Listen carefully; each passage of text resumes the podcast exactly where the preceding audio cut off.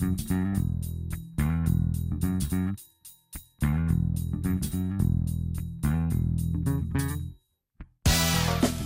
Mas a verdade é que a configuração político-partidária já não corresponde às expectativas de uma sociedade que está também em grande transformação, no sentido da sua urbanização, da industrialização modesta que nós tínhamos, mas que não deixávamos ter, e, portanto, há aqui mudanças sociais e culturais que acentuam este, este desconforto para além dos escândalos, eh, etc., que ficavam associados à monarquia e à Igreja. Voltamos à companhia da historiadora Maria Fernanda Rolo. Maria Fernanda, muito obrigada obrigada uh, por ter aceitado de novo este desafio do Serviço Público Bloco de Notas. Doutorada em História Contemporânea pela Universidade Nova de Lisboa, foi secretária de Estado do Ensino Superior no primeiro governo de António Costa, tem uma vasta obra publicada e foi também a comissária das comemorações dos 100 anos da República e é disso mesmo que hoje vamos falar. Para já, o 5 de outubro não pode ser visto só no dia, claro, não é? Estamos a falar de, de, realidades que já existem. 5 de outubro começa dia 3 de outubro. Começa dia 3 de Depois outubro. Depois de um jantar com o presidente presidente Pronto. do Brasil. O presidente eleito, o Hermes da Fonseca. O rei, o, rei o jovem rei que sucede a Dom Carlos na sequência do regicídio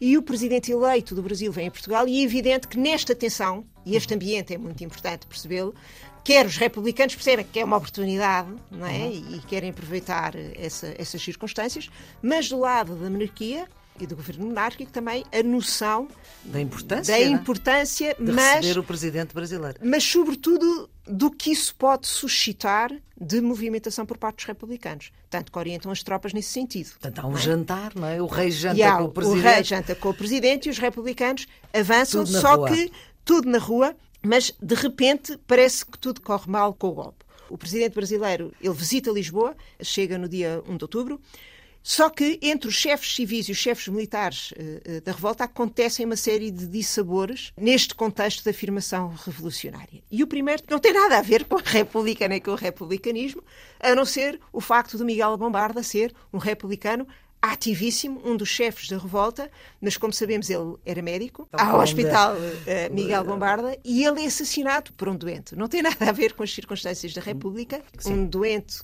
com problemas uh, mentais, certo. em Rilhafolses, e que mata Miguel Bombarda. Bom, este foi o primeiro grande dissabor, porque de repente perdeu-se uma das cabecilhas desta revolução.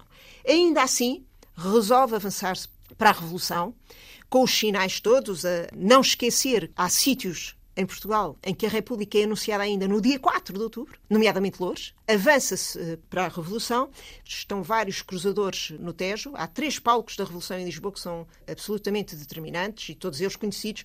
Em primeiro lugar, o Tejo, onde estão vários navios de guerra, alguns afetos à monarquia, mas o essencial é afeto à República, sendo que, entretanto, também havia tropas monárquicas que eh, estavam de prevenção precisamente. Mas a Marinha é essencialmente uma força mais interessada e mais empenhada, mais uhum. cúmplice na afirmação do republicanismo onde, por via da maçonaria e do próprio Partido Republicano, temos várias esferas e, sobretudo, várias patentes altas da Marinha que estão implicadas neste movimento. E, portanto, nós temos os três cruzadores aqui mais à frente do Terreiro de Passo, depois há mais é dois. O Adamastor, não é? O Adamastor, que tinha sido comprado com o dinheiro, a subscrição nacional do ultimato, e havia mais dois ali mais perto de Castelo de São Jorge, que se fala pouco. Mas, basicamente, quem domina esta entrada no Tejo, domina a cidade, não é? Sim. Portanto, estes estão ali estrategicamente colocados e eles depois ainda vão bombardear ali o Palácio das Necessidades, onde está o Dom Manuel. Depois tínhamos o palco e dali do Marquês de Pombal, Parque hum. Eduardo VII, que é sempre o sítio também presente em todas as, eh, estas agitações e todas estas uh,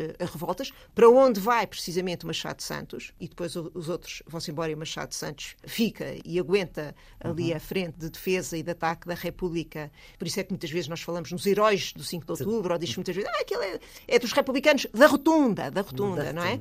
E depois temos o espaço das ruas, que é extraordinariamente importante. Uhum. E quem é que está nas ruas? Estão estes movimentos carbonários, que são extraordinariamente importantes para controlar todas estas artérias, com armas na mão e que impedem também a progressão das tropas monárquicas. Bom, diga-se de passagem que as tropas monárquicas também não, não tomam grande partido nem tomam grande avanço na defesa da monarquia constitucional. Hum. Bom, o 5 de outubro desenvolve-se nestes uh, três palcos e, como todos sabemos, enfim, a, a República depois é proclamada na varanda da, da Câmara Municipal de Lisboa. de Lisboa. e com essa proclamação constitui-se um governo provisório. A família real é embarcada para a Ericeira e, e a partir daí vai para o exílio. Há o 5 de outubro, que se resolve na rua. Resolve-se. Apesar de tudo rua, correr mal até aí. Mas com os imprevistos eh, do costume, as coisas depois uh, correm muito bem, até, até quando o Adida alemão vem pedir uh, tréguas, ele só queria tréguas por causa do corpo diplomático.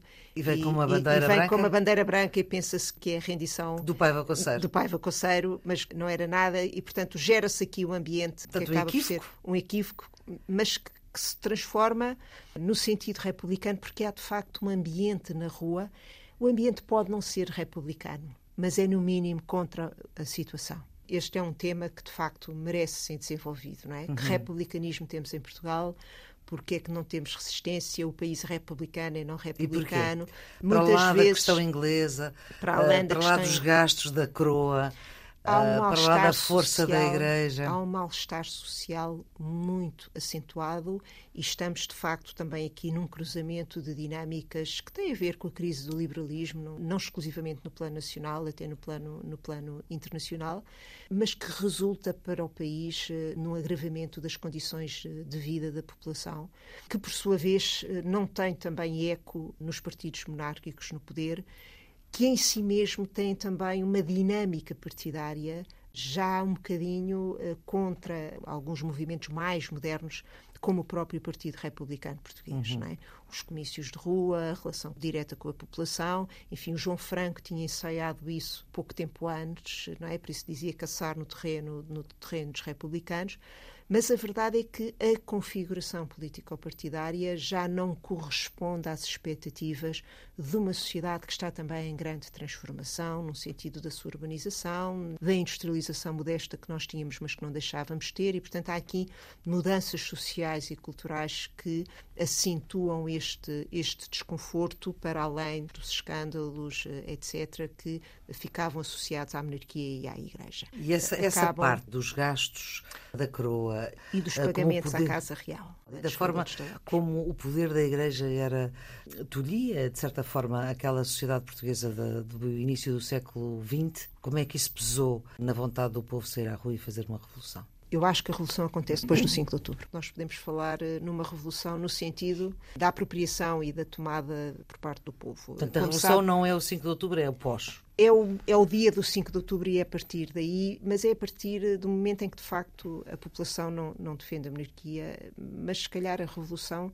tem a ver com esta mudança profunda. É um tema muito discutido, uhum. não é? Se o 5 de outubro e se a Primeira República é uma revolução ou não é uma revolução. Em seu entender, um de historiadora, é uma revolução ou não? Uh, eu tendo a dizer que é uma revolução e consagrou-se como revolução.